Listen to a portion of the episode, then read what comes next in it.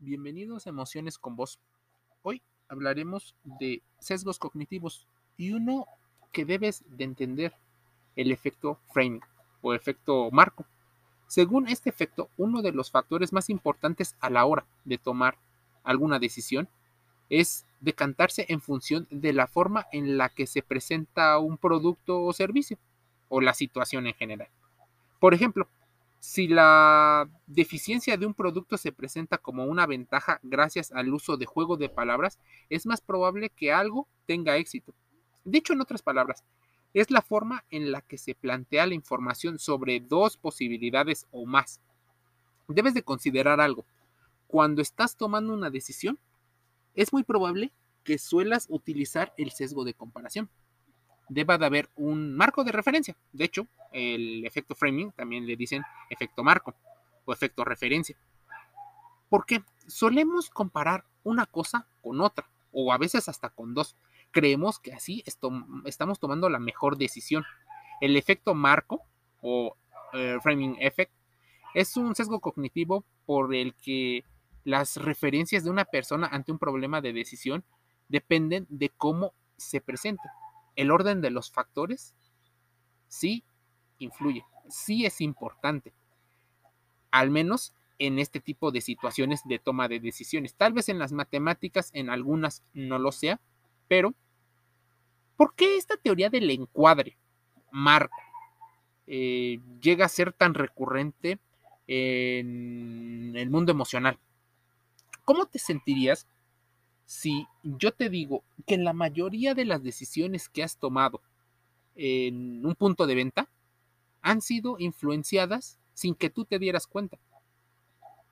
¿Te sentirías decepcionado? ¿Engañado? Se perdería tal vez la confianza en el negocio. Tal vez por eso no te revelan todos los secretos que ocurren. El efecto marco es un sesgo cognitivo por el que las referencias son importantes. Debemos de considerarlo. ¿Te has puesto a pensar por qué todo es muy, muy emocional, pero poco es racional a la hora de tomar decisiones? Probablemente porque una buena parte de las decisiones sean rápidas. Tal vez de ese corte un poco más eh, impulsivo. Si fuera más racional, tal vez evitarías algunos de los atajos o de esas distorsiones que llegan a ver en la forma en la que piensas. Pero esto, imagínate, vas consumiendo muchísima energía. A partir de la evolución del humano, la idea era tomar las decisiones lo más rápido posible, a modo de sobrevivir, entre otras cosas. Así se fue formando nuestro cerebro con una sensibilidad mayor a la dopamina. Tal vez la sociedad actual estemos inmersos en una situación de una jaula de dopamina. Todo es dopamina. O bueno, la mayoría de las decisiones se toman a partir del placer que nos produce alguna situación. La toma de decisiones muchas veces, si es placentera, normalmente llevan a tomar acciones positivas. Pero ¿qué pasaría si solo es la presentación, es el inicio, pero detrás de ello hubiera situaciones que desconoces. Y los desconoces porque te educaron así, a ser probablemente muy ignorante de estos sesgos. El efecto Marco forma mucho de nuestras decisiones y dependen del contexto. Te voy a dar un ejemplo. ¿Qué pasaría si dos idénticos individuos nacen y son educados por personas diferentes en hogares diferentes.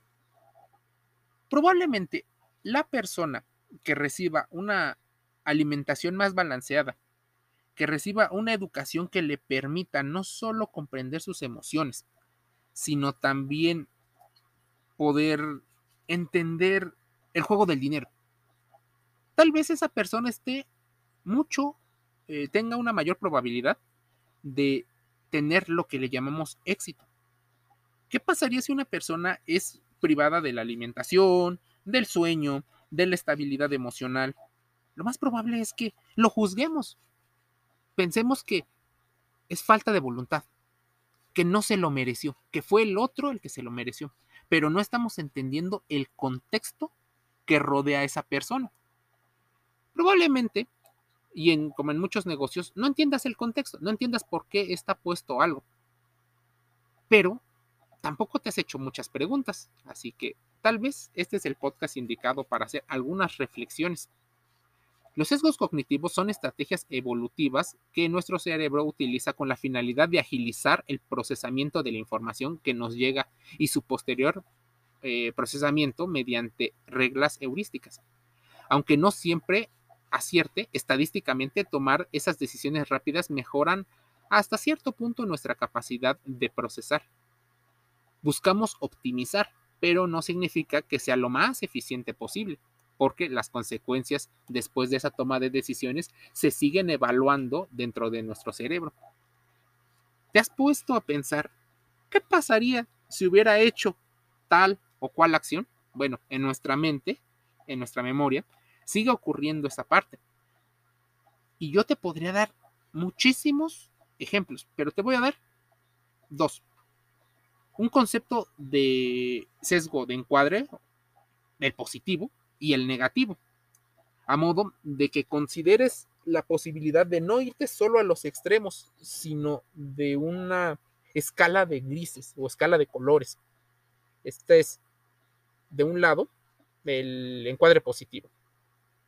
Imagínate que se debe escoger entre una de las dos opciones para eh, tu salud. 600 personas, por ejemplo. Entre ellas tú. Dicen, eh, y en, las, en los experimentos, que puedes salvarle la vida a 200 de esas 600 personas. Y la solución alternativa es la probabilidad de salvar a las 600 personas. Solo es del 33% y de no hacerlo del 66. Y entonces empiezas a pensar en el bien mayor. ¿A quién salvas más? Ese es el sesgo positivo, el sesgo de encuadre positivo. Empiezas a analizar todas las posibilidades que ocurren. ¿Dónde está el negativo? De hecho, se parece muchísimo a la concepción filosófica del vaso medio lleno o medio vacío. Están exactamente a la misma situación, pero depende el contexto y la información que obtengas es cómo lo vas a procesar. Muchas veces la gente se culpa por no tener la información adecuada para tomar las decisiones. Y déjame decirte algo, no siempre vas a tener toda la información que necesites. Por eso debes de seguir eh, algunos consejos que te dicen personas externas, a modo de que ellos te agilicen la información para procesarla más rápido.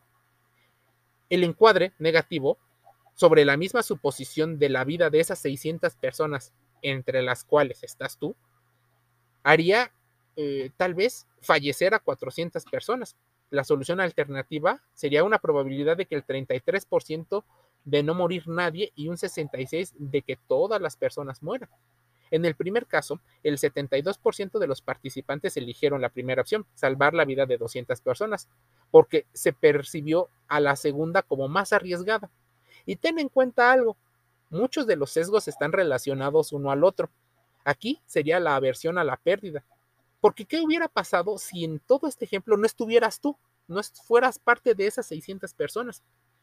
La decisión tal vez sería más fácil, porque no te daña a ti, tú no sientes que estás perdiendo nada. Estos son solo dos ejemplos porque te podría poner el ejemplo del efecto marco en la política o como el efecto marco a la hora de explicar una pandemia. Mira, podría ser exactamente lo mismo. Un 10% de la población se contagia o el 90% de la población está sana.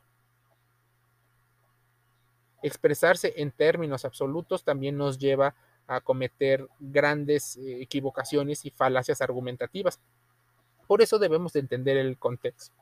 Así va formándose eh, en nuestras situaciones emocionales, porque esa información podría pensarse que fuiste tal vez egoísta. Claro, las personas que no fueron beneficiadas te verían así Tal vez tú te sentirías de una forma determinada si fueras dentro de las personas salvadas, pero ¿qué pasaría si estuvieras en el grupo de las que no? Que te evaluaran por alguna situación subjetiva. Ahí es donde las emociones, no solo de las personas que toman decisiones, sino de las personas que no tuvieron nada que ver, pero alguien ejerció la toma de decisiones y lo hizo de manera incorrecta desde tu punto de vista, es donde empieza todo a ponerse una situación más compleja. Pero no más difícil, porque si entiendes algunos de los conceptos, entenderás que todo está interconectado y así podrás tomar decisiones sabiendo una situación. No tendremos el 100% de la información, no podremos optimizar todo el tiempo y tampoco podemos comprender al 100% lo que le pasa en la mente de las otras personas. Todavía no existe la capacidad de leer la mente. Así que, relájate. Reduce esas situaciones ansiosas por querer saber todo de todo. Y vamos a reflexionar. Vamos a evitar el pensamiento mágico.